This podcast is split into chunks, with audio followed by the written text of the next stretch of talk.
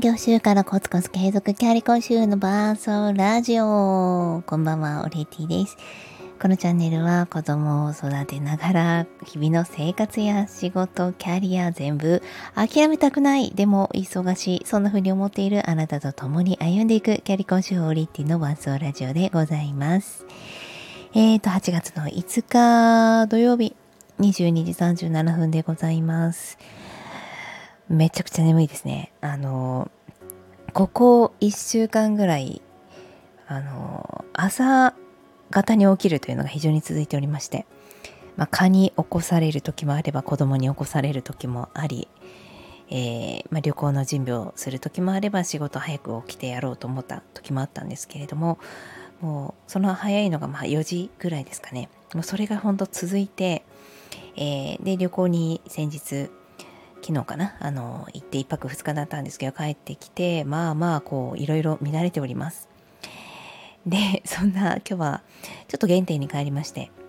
私が専業主婦になったきっかけを思い出そうと思っています。まずこの専業主婦という言葉私は、うん、正直嫌でした。なんでかっていうと、まあ、私の母が専業主婦を嫌だったんですよね。えー、小学校2年生くらいの時に資格を取って急遽働き始めた母はまあそれはそれはかっこよくて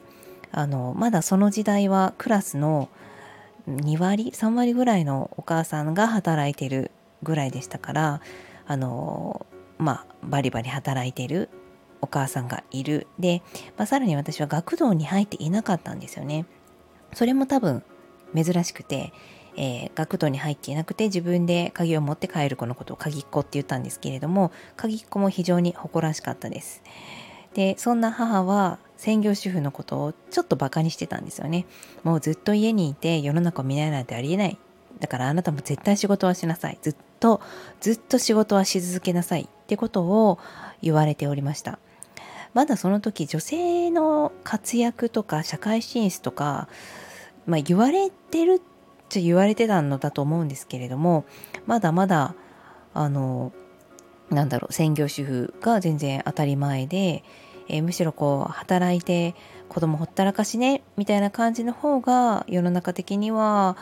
多かったんじゃないかと思います。まあ、実際にほったらかされていたところはあったんですけれども、まあ、そんな私はですねだから専業主婦なんてありえないと思って育ったわけですが29歳の時に仕事を辞めてえー、専業婦習になりました、うん、今からまあ約10年前になるんですけれども、えー、まあ、きっかけはやっぱりちょっとこのままじゃ次の人生に行けないなと思ったからなんですよね。あの、まあ、当時私は先生をしていて、まあ、先生の中でも専門学校の運営総合職という立場だったのでただ授業をしたり成績をつけたりというだけではなくて、まあ、営業をして、えー、実習先を開拓をしてさらにオープンキャンパスの運営もして学校行事も仕切るっていう、まあ、それはそれはすごく楽しいお仕事でしたただもう夜も本当に遅くまでで朝も早くから始発から学校に行ってっていうのも結構当たり前ででそれを自分の中ではあのおかしいとも思っていなかったんですよね。34年後ぐらいに夫が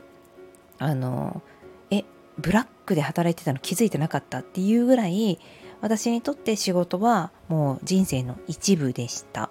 ですがその生活を続けてると、まあ、当然その生活仕事をしながら働く、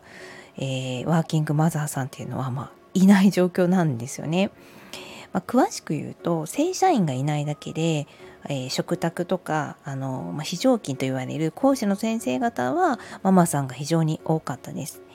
まあ、ですが、まあ、そこはこう与え与えられたというか、ね、授業の時だけ来ていただくとか、まあ、行事も、えー、プラスアルファで来れる人は来ていただくという感じでしたので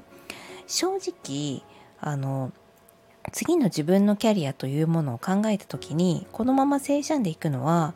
まあ、無理なんだろうなと漠然と思っていたんですよ。でさらに追い打ちをかけたのが、まあ、神奈川に私、えー、引っ越しをしてきまして、まあ、本当に知り合いも友達もいなかったんですが唯一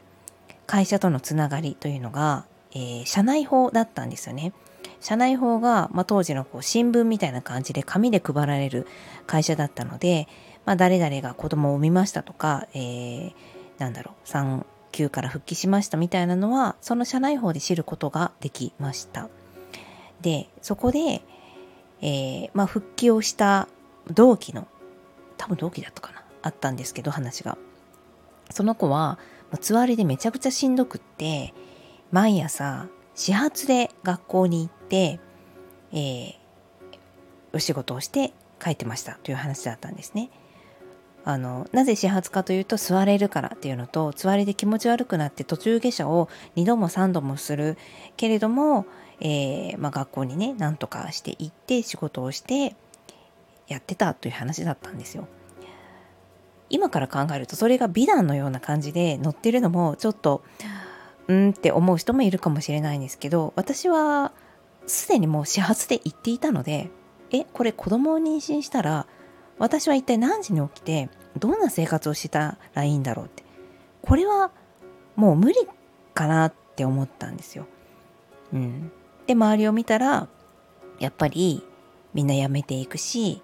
続けられているのは、まあ、私の知る範囲でしたけれどもあの、まあ、旦那さんが逆主婦のパターンかあとは実家と同居もしくは隣の敷地に家があるとかですね。もうサポート体制がしっかりあった上で子育てをしながら仕事をされている女性がほんの数人いらっしゃったと思います。でも私は実家からも離れていましたし、えー、主人の実家からも離れていました。でまあそれまでの関係を考えて、えー、なんだろう親が子育てのサポートに来てくれるなんて、まあ、正直想像もできなかったですし、うん、往復3万円4万円ぐらいかかるのかな？そこをしてで親も当時まだ仕事もしてましたので来てくれるそういうサポートをなんだろうしてもらいながら働く自分っていうのは、まあ、私も主人も全く想像ができなかった。ということでうんうん結構悩んだんですけれども辞めるという決断に至りました。で専業主婦になって、えー、そこから妊活をして実際に妊娠するまではちょっと私は時間が、えー、ちょっとだけかかって1年半2年ぐらいかなかかりましたので、まあ、その間は本当にゆるゆると専業主婦をさせてもらうことになったんですけれどもその専業主婦生活の中で学んだこと、えー、自分の中で気づいたことについては次回お話ししたいと思います。ということで今日は自分が全くなりたくなかった専業主婦に突然なったお話でございました。それではまた。